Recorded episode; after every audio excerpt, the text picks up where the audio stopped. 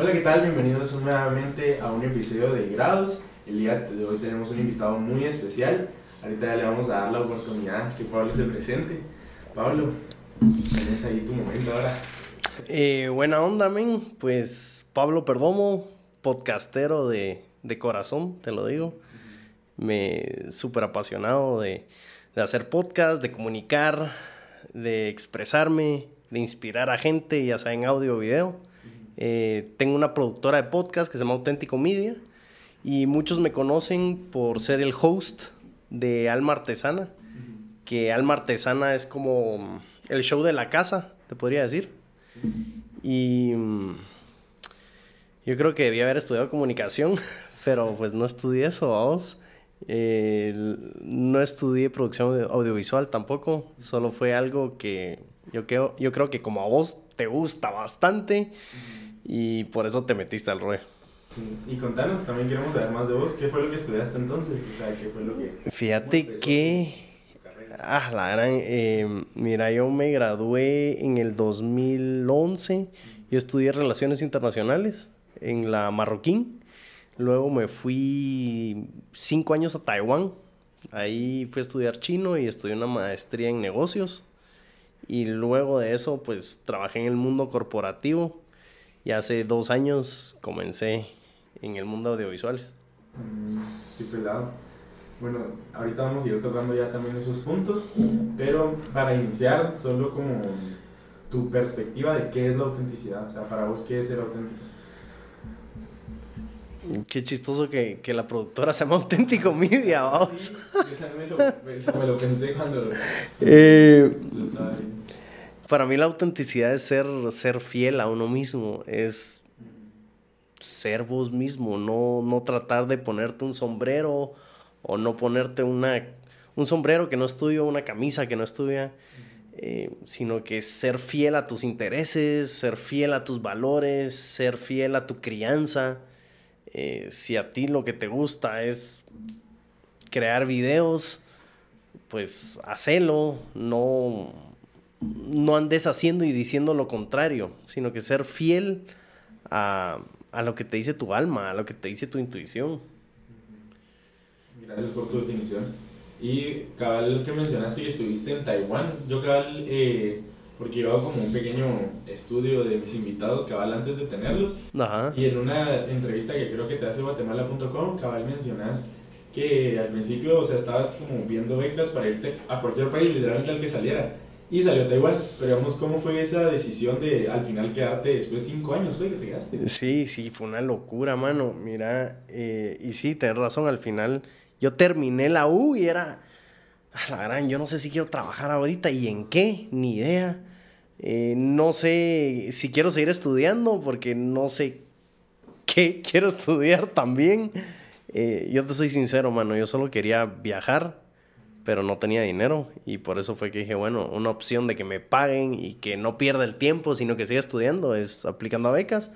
Eh, me gané una beca para ir a Taiwán, pero yo me gané una beca, mano, solo de un año. Entonces, la beca era solo un año. Fui, terminó el año y yo me quedé, pero, pero un año no es nada, vos no aprendí bien chino, no conocí bien el país, no viajé. Entonces era, bueno, ahora lo que quiero es quedarme, pero mi visa o mi y mi beca solo eran de un año. Entonces la opción era que me dieran chance, pero no era así de fácil. Eh, casarme con una chinita, que pues tampoco me moría por quedarme en Taiwán, vamos, tampoco era como que sí.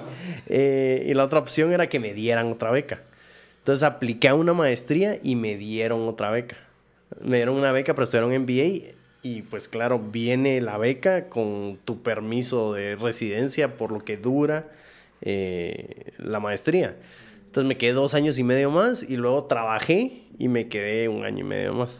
Ah, o sea, eh, sí, el MBA te ayudó a quedarte más tiempo y después como lo sacaste ahí mismo, te permitieron ya trabajar. Ajá.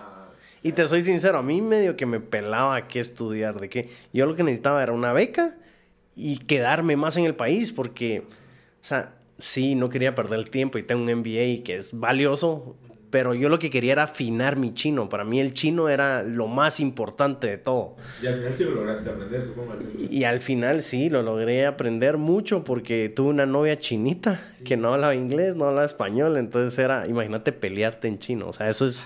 esa vaina es como que tenés un... Uh, ajá, tirar casaca en chino. la primera vez que yo, que, que, que yo como que coqueteé con una chinita y como que ella sí estaba como que entusiasmada en el rollo, vos yo sentía que me había ganado otra beca. Yo decía, no puede ser, venga, o sea, estoy tirando casaca en chino. Esto Eso era de, mérito, la verdad, o sea, la verdad sí, qué difícil. Va, y después cabal también en esa entrevista, creo que eh, después mencionas que vas a República Dominicana, o sea, termina esta etapa en Taiwán y vas a República Dominicana, o sea, yo quiero, digamos, tipo, eh, saber o también entender, digamos, si hubo algún como choque de culturas al pasar tanto tiempo en Taiwán y ya sea que eh, regresaste a Guate o fuiste a República Dominicana, esa parte no la entendí bien. ¿Cómo fue ese choque de cultura, como acostumbrarte a una nueva cultura y regresar como a... Fíjate vos que salí de Taiwán, me fui donde mis papás, ellos en ese tiempo vivían en Estados Unidos, busqué chance en Estados Unidos, no me salió, regresé a Guate y en Guate empecé a trabajar en una empresa de agroquímicos y ellos fueron los que me dijeron, mira, hay una oportunidad en Dominicana, ah, ¿Te, ¿te apuntás? Démosle. Me fui a Dominicana y sí hubo un shock, o sea, definitivamente hubo un shock. De primero, ¿sabes qué es interesante? Que Taiwán una isla, Dominicana otra isla, o sea, como que es vía de isla, siempre me quedé en la isla. Pero el shock, bueno, en Taiwán fue mucho shock, pero en Dominicana también, porque yo tenía la idea de, porque hablan español, van a ser como latinos, van a ser como centroamericanos. Tal vez no centroamericanos, vamos, pero como latinos, porque hablan español.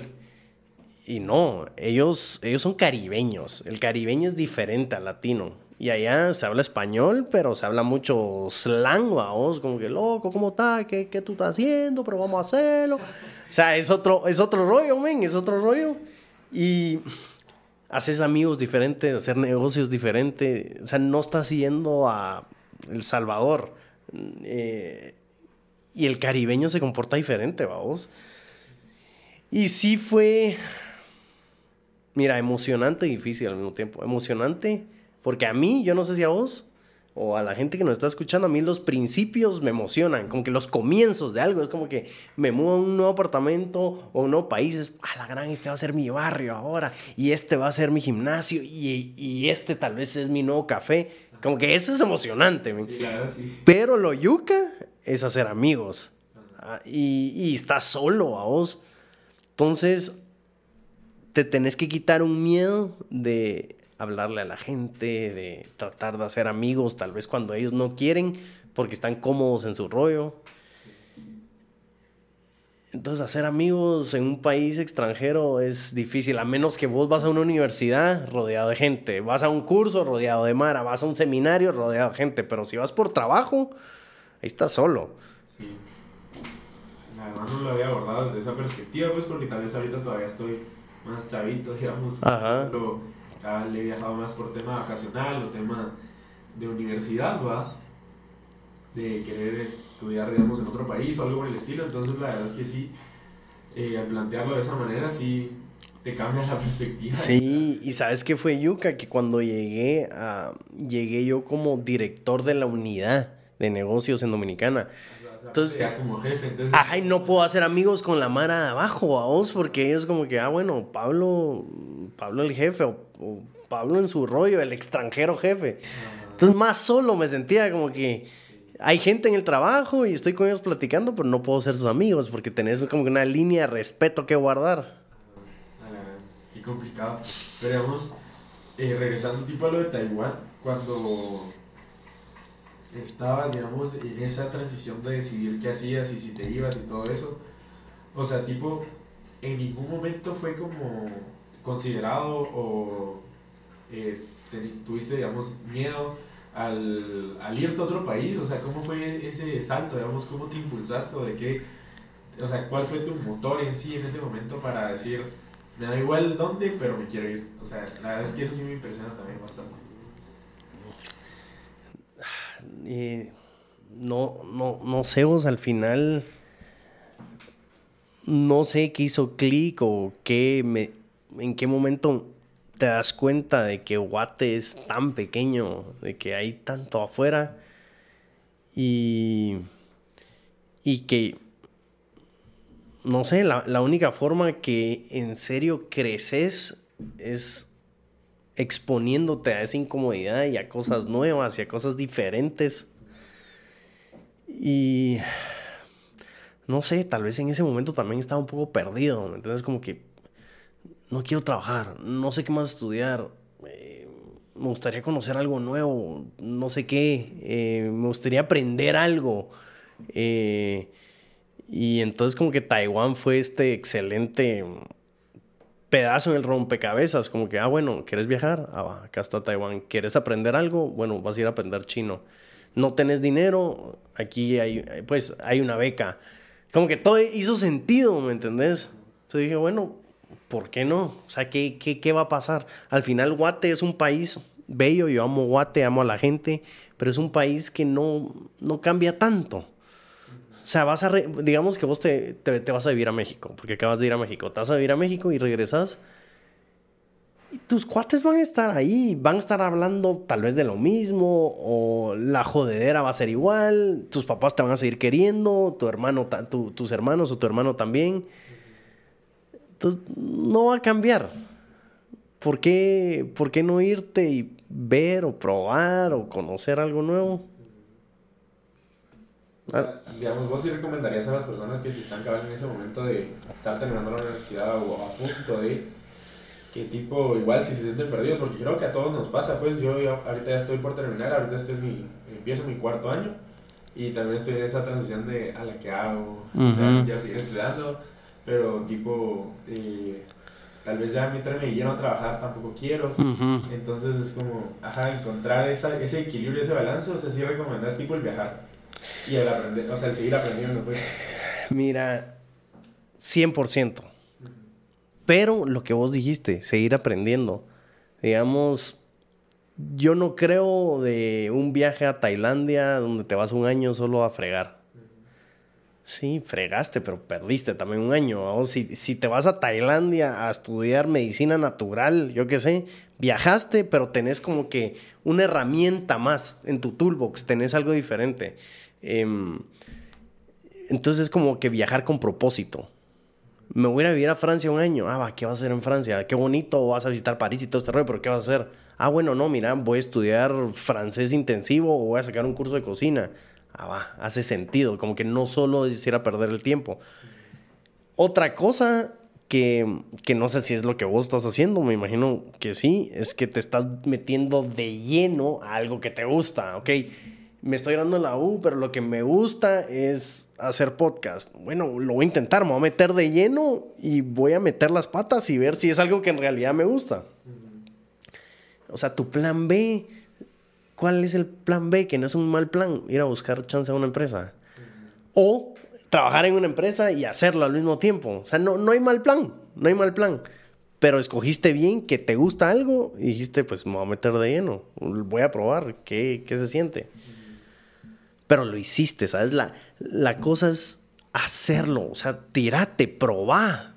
O sea, puedes pasar ahorita los próximos, mira, puedes pasar de los 20 a los 30 años probando diferentes cosas que no es tiempo perdido. Y a los 30 todavía sos súper joven. Entonces tenés como que estos 10 años que tenés son una nave, porque ah, siempre me llamó la atención aprender coreano.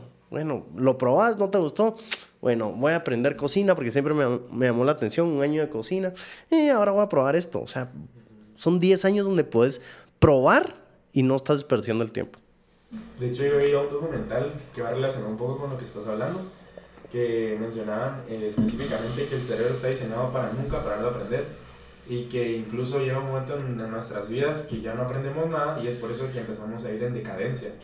Entonces, ahí como que caí en cuenta de la importancia que está en el nunca parar de aprender, pues que era lo que vos mencionabas, y creo que eso es como, o sea, yo lo, o sea, la frase que resaltaría, acabas de lo que mencionaste, es el hacerlo, como decías, porque si se queda solo una idea, en un plan o algo por el estilo, la verdad es que o sea, te quedaste como con el resto de las personas que igual solo pensaron o dijeron, pero nunca hicieron. Entonces la verdad es que también parte de eso es por lo cual yo hago el podcast, como para demostrarme a mí que sí puedo hacer lo que tipo me propongo, que no solo queda en una idea. Entonces la verdad es que el que estemos el día de hoy acá también es, es algo bueno para ti. Es como eso, eso, eso, ven, me llega. Dar, dar el ejemplo a seguir y, sobre todo, perdón que te interrumpa, dar el ejemplo a seguir a vos, a vos, men, a vos el que te das cuenta, como lo pensé, me lo imaginé, le escribí a Pablo o a esta gente en México y ahora estoy hablando con ellos. Pero, ¿me entendés? Pasaste de fumártelo a escribirlo y ahora lo estás haciendo. Y eso como que te hace pensar, ah, bueno, y si hice esto, ¿por qué no puedo hacer otra cosa? O sea, a vos te lo probaste, eso, eso es lo virgo. Sí. La verdad sí, gracias. Pero, va, y ahora también contanos, queremos entender cómo empezó tu fascinación por el podcast. O sea, de primero fue como, ¿entraste de lleno a querer hacer podcast o tipo te pasó también lo que me pasó a mí? Que empezaste como consumiendo bastante podcast que te paró enamorando, digamos. Fue, fue eso y fue otra cosa. Fue, fue un bebé pandemia. Los primeros seis meses de pandemia, yo estaba en Alemania. Y yo pasé dos años en Alemania. O sea, yo estuve cinco años en Taiwán, cinco en Dominicana y dos en Alemania. Y pandemia fue en Alemania. Y los primeros seis meses, em, pues sí, yo consumía un montón de podcasts igual que vos. En YouTube, casi todo. Yo decía, la gran, que... Em, qué virgo este contenido y me gustaría, me gusta tanto, tanto, tanto que me gustaría hacerlo. Pero era como que, ah, en un futuro, ah, me gusta tanto, tanto, tanto que sería cool hacerlo. Como que tenía ese pensamiento engavetado ahí. Y COVID me dio pues un montón de, de ansiedad, como a todos. Yo estaba, no sé, yo estaba pasando por un momento difícil, no solo por la pandemia, sino que porque estaba cambiando de trabajos, de país, vamos, otra vez, nuevos comienzos que son emocionantes, pero no en pandemia. Eh, y en ese tiempo yo sentía que necesitaba un psicólogo, que necesitaba un terapeuta, que necesitaba hablar con alguien las cosas, pero no tenía plata en ese momento para pagar a alguien. Estaba en Alemania, era pandemia, o sea, más yuca todavía. Y empecé a... O sea, el micrófono se volvió como mi... No sé, empecé a usar un micrófono como para desahogarme. Un micrófono como diario y ahí empecé pues a, tirar esta diarrea mental y estas, estas emociones que tenía en el micrófono. Y ya tenía como unas 15 grabaciones, no, no, unas 10. Y al final una amiga fue la que me dijo como que, mira, ¿y, y por qué no compartís estas grabaciones? Y yo como que, no, hombre, no fregues, ¿cómo voy a compartir esta vaina? Pensando en qué va a decir la gente, ¿va? dije, esto es muy íntimo, ¿y qué va a decir la gente? Pablo, es pandemia, estás en Alemania, nadie te conoce. Si te escucha alguien en Guatemala, mira dónde estás, o sea, nada que ver. Me hizo sentido. Eh, con un cuate hice la intro y la outro y lanzamos el podcast que se llama Mentes Frescas Podcast, que lo pueden escuchar mucha. Está en Spotify, eh, está en Apple Podcast como Mentes Frescas Podcast. Y es al final un. Son monólogos cortos de 10 minutos. Eh, donde hablo de filosofía y de crecimiento personal. Y ahí fue como que, para responder tu pregunta, eso fue como el inicio, eso fue como que, wow, lo saqué, lo publiqué y la gente está reaccionando a esto. Y también específicamente, creo que eh, en alguna entrevista, e igual eh, yo escuché unos ya episodios de Mentes Frescas, cada vez me percaté que hay uno que se llama Alma Artesana específicamente. O sea, sí fue como intencional el como hacer un episodio que después en un futuro así va a ser tu podcast? ¿O fue sin pensarlo y después ya estando a punto de crear tu nuevo podcast, como elegiste el nombre que ya habías mencionado en algún momento de la vida, digamos? Mira, men, agradecido que escuchaste ese episodio. Eh, eso fue, mm, yo acababa de leer un libro que se llamaba Artisan Soul. Y, y, era sobre esta filosofía de que todos nacemos siendo creativos, de que todos tenemos creatividad en nuestras venas, pero se nos olvida de cierta manera, porque en el colegio no les funciona que seas creativo. En el colegio les funciona que se pasa a hacer exámenes, que se pasa a hacer tareas, que cumplas con lo que te piden. En la universidad también. Ah, va, administración, estas son las cosas de contabilidad que tienes que hacer y estos son los pasos. Ah, va. Te vas al mundo corporativo. Ah, qué virgo, tenés una propuesta de podcast, qué buena onda, pero mira, me parece cool, pero estos son los procesos que seguimos acá. Te voy a mandar este PDF donde te dice del paso 1 al 10 y así hacemos acá. Y por este rollo se te olvida que sos creativo y hasta la gente te dice, vos, qué, qué creativa esa solución. Y hasta te ofendes, creativo. Yo no, hombre, no, yo hice lo que decía ahí. Entonces como que se te olvida que sos creativo. Y alma artesana lo que te viene a recordar es que todos somos creativos, no importa en qué industria estés. Pero cuando hice alma artesana en Mentes Frescas no lo hice pensando que eso iba a ser un show más tarde. Lo que pasa es que me gustó tanto la filosofía o el pensamiento, el mindset de Alma Artesana, que regresé a Guate. Cuando lo hice yo estaba en México. Si lo escuchaste, creo que menciono México. Yo estaba en México en ese momento y, y cuando regresé a Guate me quedé pensando, como que Alma Artesana tiene más, ¿me entendés? Tiene más que dar. Y yo no soy el alma, bueno, yo puede que sea un alma artesana, pero los que necesitan el spotlight es el invitado, es lo que vos estás haciendo ahorita. Específicamente estabas en San Miguel de Allende, creo yo. Sí. Y cabal se me quedó porque cabal ahorita, la vez que fui a México, fui a visitar San Miguel de Allende y me gustó mucho. No fregues, ahí viven mis papás. Sí. Ajá. Ah, o sea, ahorita están viviendo ahí. Sí, ahí están viviendo y por eso estaba ahí metido yo. Ay, qué cool, la verdad. La verdad es que sí me gustó bastante. Eh, yo estaba específicamente en Querétaro, entonces quedaba como hora y media o dos horas de camino. Ajá. Lo voy a visitar, me gustó bastante. Eh, qué buena onda, ven. Qué, mira, qué casualidad. Sí, la verdad, sí. Por eso eso me quedó bastante fácil, la verdad. Eh, detrás, o sea, entonces al final, como resumiendo, Alma Artesana eh, simplemente como que fue inspiración en su momento cuando leíste el libro para hacer el episodio de Mentes Frescas y en su momento cuando eh, se empezó a ver la oportunidad de crear este nuevo show, como que seguías obviamente impactado de lo que este libro o lo que esta filosofía te dio y viste que se amoldaba bastante a lo que querían hacer con el show, digamos. Totalmente, así fue. Y, y si ves Alma Artesana, el logo es un palito así, que es una letra china que significa um, humanidad humano y humanidad en eh, y, y, y, esa, yo creo que esa fue la primera letra o el primer carácter que yo aprendí a, hacer en chino, porque es súper paja, pues. Y entonces, ¿sabes? Hay mucho simbolismo atrás de alma artesana. Eh, y sí, así fue, cabal. Cuando vine, yo dije, bueno, esto tiene más rollo, esto tiene más para dar, vamos.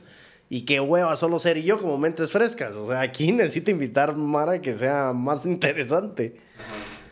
Y digamos, en, en, sí, entonces, la temática del podcast de Alma Artesana específicamente es, eh, o sea, dar a conocer esa creatividad que hay en cualquier industria. O sea, eso es como, sería una, Sí. Principales razones del podcast, digamos. Eh, sí, sí, sí, como que resaltar la creatividad que cada uno tiene en diferente industria, tanto cocina como podcast, como negocios, como emprendimiento, como inversión, como arte, pintura, poesía. Resaltar la creatividad, el proceso creativo, eh, la conexión humana que tuviste, qué te llevó a eso, em, los retos humanos que tuviste, porque muchos yo qué sé, muchos solo ven la punta del iceberg, solo ven el éxito. Y atrás del éxito hay sangre, lágrimas, divorcios, tristeza, hay mucho. Mencionaste eso de la punta del iceberg en un episodio con, creo que fue con la Marcia específicamente, que a ella le decían que, eh, ay, esa canchita, fíjate, le dieron todo y todo, y cabal, mencionaste eso de la punta del iceberg. La verdad, uno de los episodios que más me ha gustado hasta el momento de Alma Artesana es con el de Soy 502, se me olvidó el nombre ahorita. Eh, Danilo Sicajal. Danilo Sicajal. La verdad, ese es uno de los que más me ha gustado hasta ahorita, la verdad. Qué buena onda. Y ahí tengo algunos, la verdad. Danilo muy pilas, vos. Sí. El de Soy 502.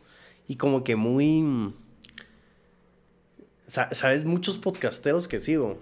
Te, te dije Ryan Holly, Rich Roll, toda esta gente que yo creo que tiene en común con Danilo, ahorita que lo mencionas, es gente muy disciplinada, es gente que tiene un horario muy estructurado de que de tal a tal hora hacen ejercicio, luego tienen toda la mañana, digamos, para hacer su podcast, luego toda la tarde para escribir, pero como que tienen una estructura mental. Yo creo que Danilo, eh, si no está escuchando Danilo, yo creo que la, la tenés y es algo admirable, como que él también tiene, es rígido porque tiene una meta, vamos, como que voy a ser rígido porque esta es mi meta y ahí quiero llegar. Cabal, él mencionaba que iba al gimnasio en la mañana y en la noche y a veces incluso ni hay tiempo para ir una vez. ah, no, yo tampoco. no, él basta dos veces. Pero sí, la verdad es que eso es de admirar. La verdad, a mí me cuesta un poco esa parte de la disciplina, por así decirlo. Eh, pero es algo que he ido tratando de cambiar y específicamente con el, con el podcast he tratado de ser como lo más organizado posible. Eh, también por eso traté de, o sea, yo al principio igual emocionado quería subir puchis, tres episodios a la semana. Pero después yo dije, no, pero o sea, tengo que también eh, saber ser constante, porque eso también es lo que le gusta a la gente, pues la constancia. Entonces prefiero prometer algo que sí voy a ser capaz de cumplir y por eso me quedé en 15 días. O sea, un, los, los subo los domingos, entonces un domingo sí, un domingo no, un domingo sí. Así es como lo estoy trabajando ahorita. Yo creo que está bien. Eh... Para no ser tan exigente, digamos. no, no, tenés razón. Y, siento que el truco en la disciplina es que mm, ser disciplinado en cuanto a horario, si querés, pero en cuanto a la actividad que te guste. Más de algo, tal vez a vos no te gusta del gym lo que te gusta. Tiene que haber algo que te guste, ya sea remo o las pesas o algo que te atraiga a ir digamos, voy a hacer podcast de 10 a 1. Tal vez no me gusta tanto editar, pero lo que sí me llega es hablar con la gente. Como que en todas tus quehaceres tiene que haber algo que te guste, ¿va? Si no, si ya se siente como un martirio, siento yo. Sí, la verdad sí. Eh, o si no, a veces también eh, nunca te han dicho ese consejo de tipo, lleves eh, un chocolate o algo que a vos te guste, ajá, como vos decís, digamos tu postre favorito entonces que cuando estás en algo que no te guste y en serio no le encontrás nada que te guste, cabal ahí te lo comas. O sea, porque a la larga sí le metiste algo que te gustaba. Ah, muy buena, no, esa no la conocía. Eh, yo también quería hablar del el, el, guionaje de tu podcast, que decís que eso es como una parte muy fundamental en una alma artesana. Eh, contanos de esto, o sea. Pues mira, al final, eh, por ejemplo, si yo te voy a entrevistar a vos, tal vez no te voy a preguntar mm, o no me gustaría preguntarte cosas de que las personas pueden encontrar en Google o en redes sociales. Para eso, que lo hagan. Em, entonces, como vos me investigaste, a mí también me gusta investigar a la gente para, eh,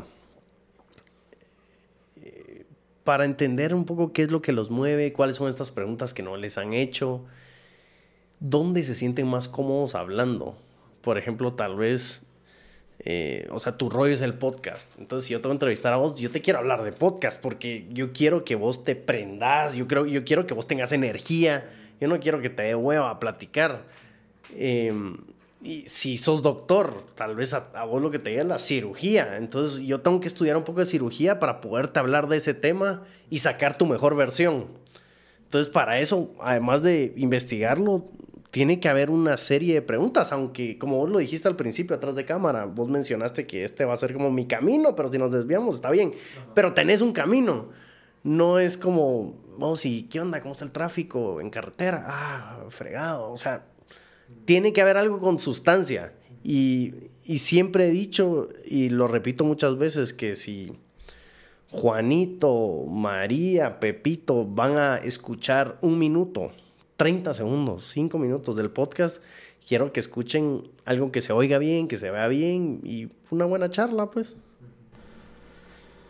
Y digamos, ¿crees que esta es una de las como partes más fundamentales de, digamos, debería ser una parte esencial de cualquier podcast, digamos, como el, el antes de estar en la charla, o sea, digamos, no tanto el equipo, no tanto la persona, no tanto el invitado, el host, la cámara, o sea, literalmente lo que en sí es como más importante, como que en sí te intereses en la persona y haya algo que sí puedas sacar de esa persona para que a la hora de tener la plática sea como algo verdadero, pues algo que sí fluya, que no se sienta como eso forzado o que de la nada suene muy repetitivo O que tal vez vos vas a hablar con ciertos tecnicismos, cada lo que mencionabas, vas a hablar con un doctor, pero si no hiciste ese estudio previo, tal vez él te va a decir algo de, un tecnicismo en el área médica y como ni sabías qué especialidad era él, entonces a la hora de estar en la plática obviamente él te va a decir algo y te vas a quedar como, ah, bueno, retomemos con otra pregunta si querés, y que la tratas de decir, pero obviamente no se, no se ve como tan... Sí, no, no, no, no, no, definitivamente, yo creo que sí es una parte importante, y vos lo dijiste ahorita, que tengas un genuino interés en la otra persona, o sea, que sí te llame la atención, pues, si no te interesa un ingeniero estructural, bueno, ¿para qué lo vas a entrevistar? O sea, si es famoso, si es un influencer, eh, tal vez lo querés por los views o tal vez querés que vean que estás entrevistando gente famosa, pero si genuinamente te preguntas, ¿a vos te interesa platicar con esta persona? Y si la respuesta es no, la charla no va a ser buena. Y entonces vos lo dijiste, un genuino interés, una estructura, eh, un, orden de preguntas, em, hablar su propio idioma, vamos. Ya no me refiero a inglés, alemán o lo que sea, sino que lo que hacen. Ajá. Sí. Eh,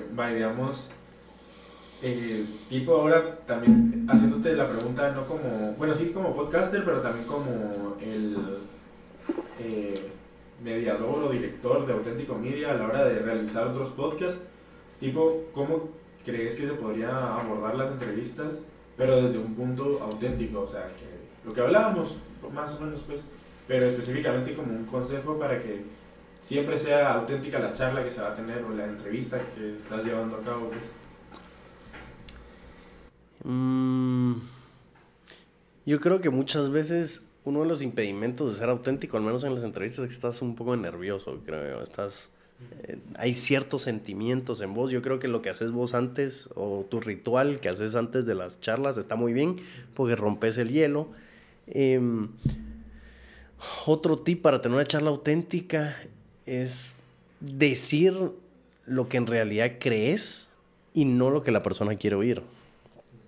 Si vos me decís, mira, eh, a mí me fascinan los Corvettes eh, y estás súper apasionado de eso y me decís a vos también, ¿no? Y si en realidad a mí me valen los Corvettes, es válido que se lo digas. No que te valen, pero, ah, mira, la verdad que ese no es interés mío, pero contame más y no solo tratar de alimentar la conversación, o sea, ser auténtico como que en serio decirle tus, lo que no lo que pensás, lo que sí te gusta, lo que no te gusta, si hay diferencias, o sea, las puedes decir con respeto, no es que la vas a sacar la madre a la otra persona, pero si te dice, "Mira, yo no estoy yo estoy a favor de yo qué sé, del republicanismo y vos no", vos le decís, "Ah, fíjate que a mí me cuesta creer en esa idea por esto y esto." ¿Me entendés? Como que ser honesto a, lo que pensás, a lo que crees. Porque ahí está lo rico a vos, en las diferencias, en que vos mirás azul y yo miro amarillo. Ah, va, ¿por qué? Contame. Entonces, ser honesto a lo que en realidad sentís. Sí, porque muchas veces, o si no, nos llega a pasar literalmente lo que hablábamos más o menos en un principio, que paras haciendo lo que los demás quieren y no lo que vos querés, pues, o para siguiendo una corriente, la cual es marcada o dictada por la sociedad y no la que vos querés marcar, digamos, entonces, o muchas veces también pasa, eh, va a sonar un poco feo o cruel o no sé, pero a veces también pasa por hipocresía, pues, o sea, digamos, tipo por querer caer bien o por querer quedar bien con el invitado que tenés, que tal vez, digamos, lo admiras en cierto punto, algo por el estilo, pues entonces le decís, no hombre, si yo amo los Corvettes, cada ahorita estaba pensando comprar uno la semana que entraba y todo, salimos y damos una vuelta, o sea, cada vez como en cierto nivel de... De hipocresía, sí, sí, de, de, doble cara. Y eso, y eso que dijiste ahorita de, de mm, como que entrar en una tendencia de, de lo que la sociedad te dice o que hace. ¿Sabes? Cuando yo estaba en la U, yo decía, la gran, y entonces que me gradúo eh, consigo un buen chance, saco una maestría, me caso y tengo hijos. O sea, bueno, esos son los pasos a seguir. A la gran, qué hueva. Y si, y si quiero entonces viajar, o si no quiero tener hijos, o si quiero tener una novia, pero no casarme y vivir juntos, como que tenés un montón de dudas, vamos. Y, y, pero ¿y por qué tiene que ser? ¿Y por qué no puedo trabajar, pero en Mozambique o en Timbuktu o en Corea. No, es que mira, lo mejor, mira a tu primo en la casa con trabajo y le fue muy bien y conoció a esta chica muy buena y, ¿sabes? Uno cuando está más joven, uno puede ser influenciable un poco y es normal porque no tiene la experiencia. Em, entonces, al menos yo pensaba eso antes, como que me asustaba, como que a la gran. Y entonces, este es el camino. Y de ahí que después me retiro a los 60 y si me va bien, o 65 y luego me muero y se terminó este rollo. Es como que a la gran. Tanta casaca para que siga estos pasos y me muera. O sea, tiene que haber más, ¿va? tengo que hacer algo. y digamos, yo la verdad suelo hacer esta pregunta al principio, pero hoy la quise hacer como al final, casi que, de tomado la mano de la definición que diste de la autenticidad, que es ser honesto, cuidamos contigo mismo. Ahora te pregunto, ¿te consideras una persona auténtica? Yo creo que sí, definitivamente. Yo creo que ser Yo creo que tuve que pasar por muchas cosas, vivencias, experiencias, para tener los cojones y para tener el valor de decir, esto es lo que pienso, esto es lo que me gusta, esto es lo que voy a hacer, voy a ser honesto a mi intuición, honesto a lo que pienso. Yo siento que no es fácil ser auténtico y que tuve que pasar por varias cosas para ser, yo te diría, sí, para ser auténtico. No, no es fácil, mira, de eso no hablamos, si es fácil o si es difícil, yo siento que no es fácil. Y digamos también esto, eh, cada lo que mencionabas, o sea, no es fácil y que, o sea, digamos, tipo, en tu proceso de al irte, la verdad es que, digamos, de tu promoción, varios se fueron a otros países o fuiste uno de los únicos, o el único incluso. Eh, de, la U, eh, no te diría que tal vez, yo que sé, de 40, unos bueno, es que como eran relaciones internacionales, muchos miraban salir, pero, pero igual eso no dicta, porque de los 40, tal vez unos 8.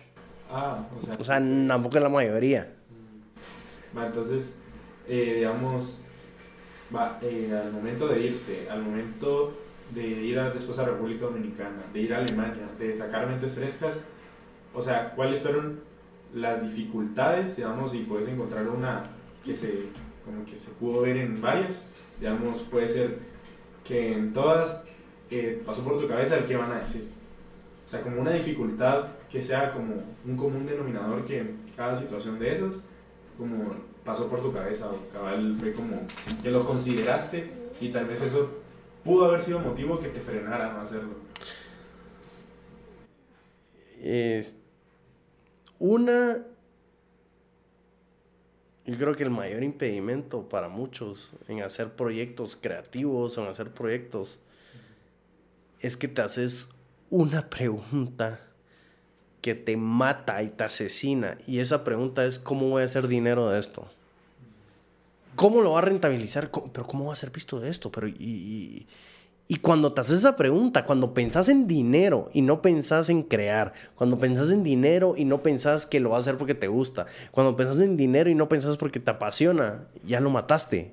Lo haces aburrido, lo haces complicado, lo haces coherente, lo haces congruente, lo haces una serie de pasos, como que vas a resolver un problema de ingeniería, cuando eso va a venir, tal vez eventualmente viene, pero cuando decís, eh, voy a escribir un libro. Ah, pero ¿cómo voy a hacer dinero con eso?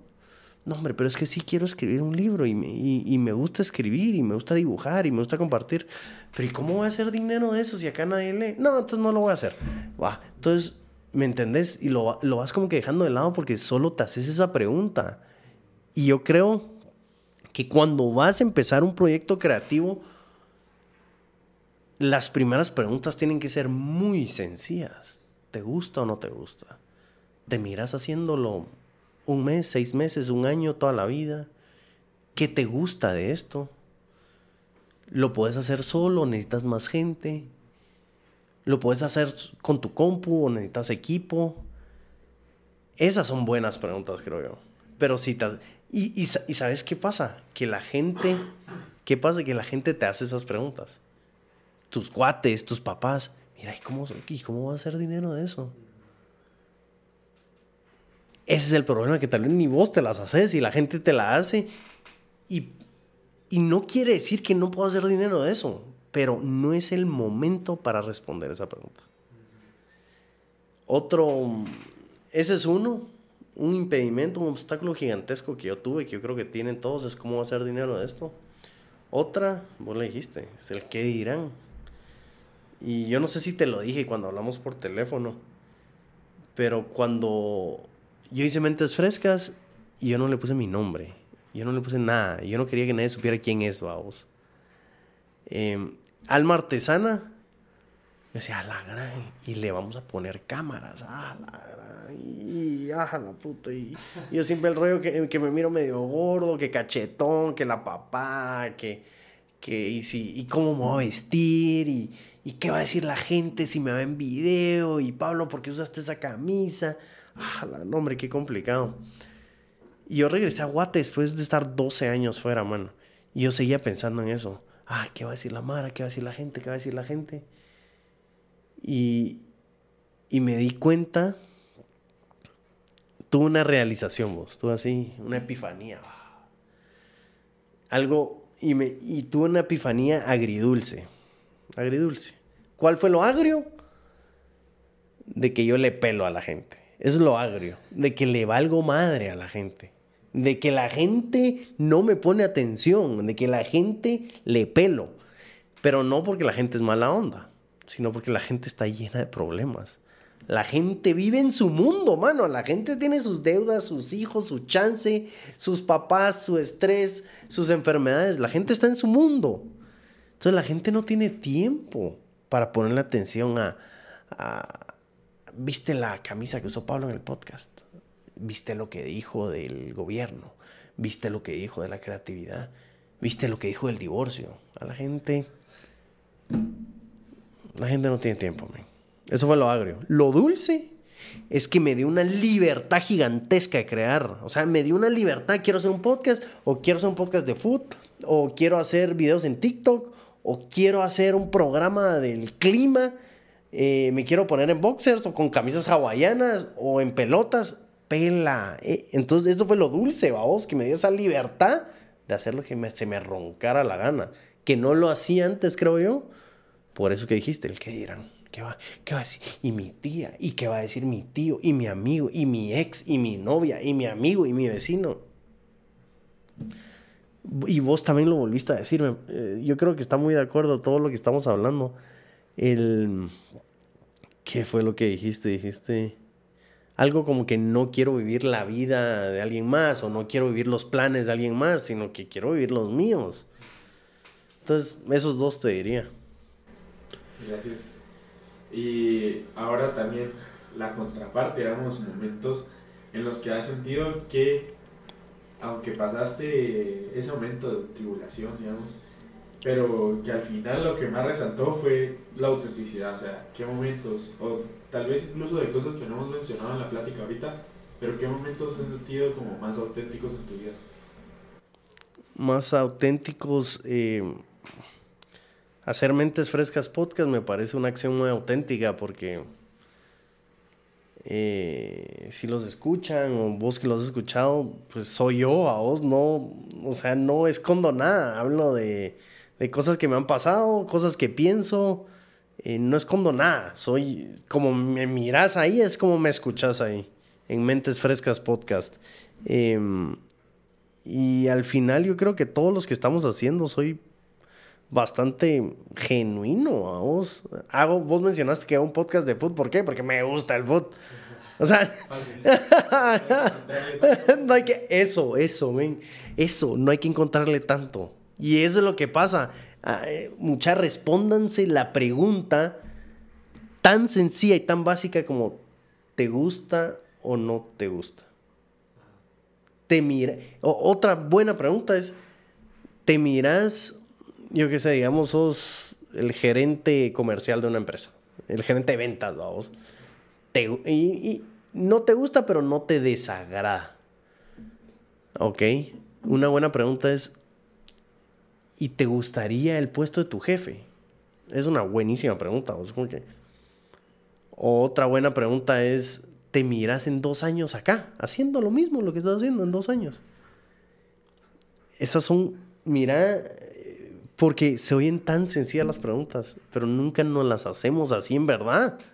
Como dijiste, no hay que darle vuelta a esto. O sea, son cosas sencillas. Y eso es lo que después lo que llega a pasar es que tipo, por nunca preguntarte esas simples preguntas, literalmente. Simples, ajá. Llegas al punto de, o sea, darte cuenta que solo vivís a la hora y después de la hora ya pasó cinco años, pues. O sea, y ya estás en el mismo trabajo, estás haciendo lo mismo, tu idea de negocio, de podcast, de contenido, se quedó en una idea y ya hay 100 personas más que lo hicieron porque no te hiciste esas preguntas, pues, y estás 5 años después o 2 años después en el mismo lugar. Entonces siento que a veces el. Yo cabal, no sé dónde lo escuché, si fue en un podcast o, o si fue en un libro, no me recuerdo específicamente, pero decía que para en sí cambiar nuestro entorno y estar como más cómodos suena contradictorio, pero hay que incomodarnos. O sea, hay que salir de esa zona de confort, hay que salir de, de las preguntas convencionales y empezarnos a hacer las preguntas no convencionales. Hay que empezar a, a hacer cosas que no sabemos hacer para aprenderlas, pues, o sea, llegar al punto de incomodarte tanto que te vuelvas a acomodar en otro lugar, en, en otro país, digamos, fue una incomodidad el irte de Guate y el establecerte en Taiwán, digamos. Pero después llegaste a un punto de comodidad, o sea, fue como, ah, me siento, o sea, sí, me siento bien acá, bien acá. Entonces, como que eso me gusta bastante, que, o sea, el, el, el hecho de incomodarnos no es tan malo como la, tal vez algunas personas lo pintan, pues, o sea, tiene su ciencia, tiene algo por qué detrás, entonces incomodémonos más seguido. Sí, sí, eh, pero siempre buscale como vos diste el ejemplo de tu postre favorito, o sea, incomodarnos, pero siempre con, tiene que, eh, como que meterle un ingrediente dulce a la incomodidad, como, eh, me voy a ir a México a vivir. Lo, lo cool va a ser conocer, conocer gente, conocer lugares, conocer cosas. Lo incómodo va a ser no tener amigos, no saber cómo ir al banco, no saber cómo hacer los pagos, no saber dónde es seguro, no es seguro, eh, cómo, cómo firmo el contrato del alquiler, necesito a, alguien que me apoye, eso va a ser, pero, pero sabes, como que un poco de mezcla de ambos, como que va a haber algo bueno, pero va a haber algo bien, yuca.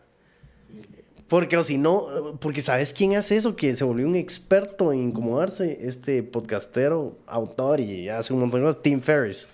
Él es, él es esto de los retos. Me voy a, por 30 días solo voy a comer vegetariano. Por 30 días solo voy a meterme en tinas con agua fría. Por 30 días voy a hacer karate como lo hizo no sé quién. Él es este tipo sí como que se volvió un máster en eso que decís, en incomodarse, en ponerse en situaciones incómodas. Pero sí, lo que pasa es que es yuca, uno está cómodo donde está, entonces cuesta. Y no quieres salir de esa zona de confort. Pues. Y no quieres. Eh, bueno, la verdad es que eh, ya para terminar, solo te quiero hacer una última pregunta, resumiendo todo lo que hemos hablado y desde tu perspectiva como tal, un consejo que le querrás dejar a todas las personas para poder ser auténticos y que puedan, o sea, hacerlo sin miedo, ser ellos mismos, emprender ese negocio que siempre han querido, empezar a hacer ese contenido que siempre han tenido en mente, pero que no lo hacen. O sea, ¿qué consejo les das de todo lo que hemos hablado? ¿Qué es lo que querés dejar en esas personas para que se puedan ser auténticos?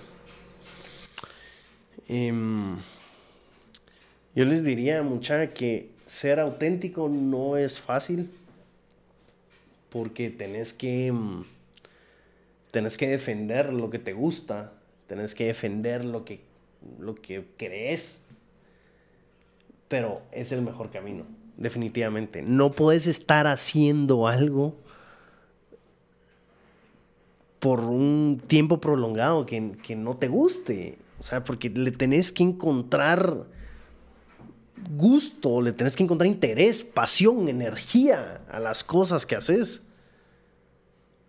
Y si no sabes qué es lo que te gusta, qué es lo que te apasiona, probá diferentes cosas. Proba diferentes cosas hasta que encontres que te gusta. Y es válido, ¿sabes? Que te, que te pregunten qué te gusta y que vos digas, no sé. Es válido que te digan, ¿qué es, decime, decime bien qué es lo que te apasiona.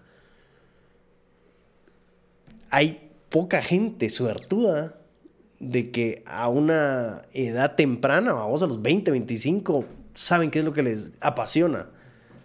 Pero hay personas que a los 60 encuentran qué es lo que les apasiona porque no es fácil encontrar lo que te apasiona. Entonces si les preguntan qué es lo que te apasiona y la respuesta es no sé, es normal, o sea, no se sientan mal. Pero lo que sí tienen que hacer es nunca parar de buscar qué es lo que te gusta. Nunca parar de buscar qué es lo que te apasiona. ¿Y cómo lo buscas? Probando nuevas cosas. Probando nuevas cosas. Y algo que me ha funcionado, te lo digo, yo doy, pues he dado un taller acerca de este rollo de cómo encontrar lo que te gusta o qué es lo que te apasiona. Les voy a dar un tip súper fácil. Agarran una hoja y van a anotar todo lo que los haga sentir bien. Por ejemplo, me hace sentir bien cuando saludo a las personas. Me hace sentir bien cuando como pizza. Me hace sentir bien cuando voy a correr. Me hace sentir bien cuando escribo en mi diario. Me hace sentir bien cuando hablo en un micrófono. Entonces, como que haces una lista de las cosas que te gustan. Ya que tenés esa lista, empezás a hacer relaciones como, ah, bueno, puse escribir en mi diario, puse escribir ensayos y puse escribir cartas. Ah, bueno, escribir, es un común denominador, escribir. Puse hacer kayak, ir al gym y jugar fútbol. Ah, bueno, me gusta la actividad física, esa es otra. Sabes, como que de este listado, por más tonto que sea, me gusta regar las plantas. Pero de ahí vas a, sacar relaciones, como que relaciones entre ellas de qué es lo que en realidad te gusta. Y ahí vas sacando, ah, yo nunca me había dado cuenta que a mí me gusta mucho escribir, ¿ah? De una lista tan sencilla, vos, de una lista de qué es lo que te gusta, qué es lo que te hace sentir vivo. Me gusta, cuando voy a un restaurante, siempre platicar con los meseros. ¿Sabes? De ahí, y hagan, hagan este listado de qué es lo que les gusta y de ahí empiezan a sacar comunes denominadores entre ellos. Es una forma muy fácil de hacerlo y que te ayuda un chingo. Gracias. Y bueno, ahora ya solo pues agradecerte por haber estado acá en grados, haber pues compartido esta charla bastante amena, la verdad, gracias por tus consejos.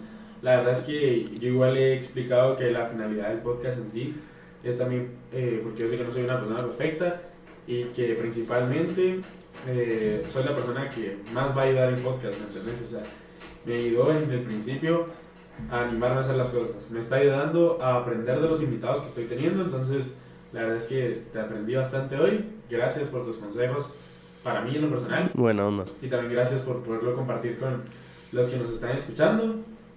Y pues a todos los que nos están escuchando les damos las gracias por habernos acompañado en este episodio.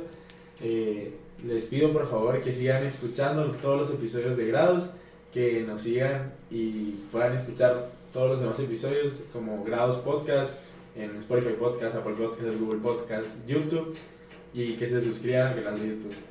Me serviría también bastante que puedas compartir este podcast a algún amigo o persona que creas que le puede servir. Y pues eso fue todo por hoy. Gracias. Súper, hasta luego. Buena onda.